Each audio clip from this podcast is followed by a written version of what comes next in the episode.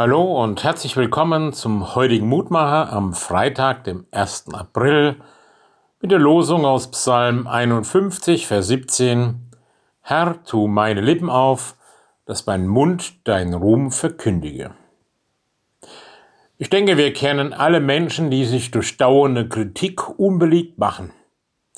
Aber wie wirken die auf uns, die nur Halleluja singen und alles immer nur gut und lobenswert finden?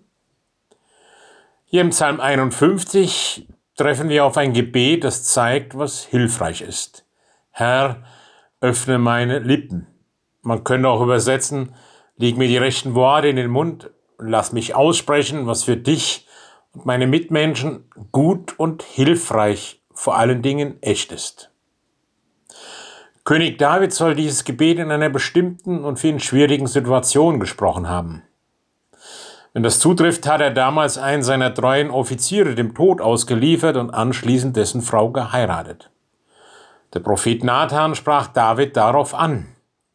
Eine Mahnung, die Gott einforderte. David weiß, ich habe nicht nur mehr wertvolle Mitmenschen betrogen und sie dem Tod ausgeliefert, ich bin nun selber auch von Gott getrennt, der mir mein Leben und das Königtum anvertraute. Durch dieses Verhalten ist mein Leben sinnlos geworden. Ich habe mich letztendlich dem ewigen Tode ausgeliefert.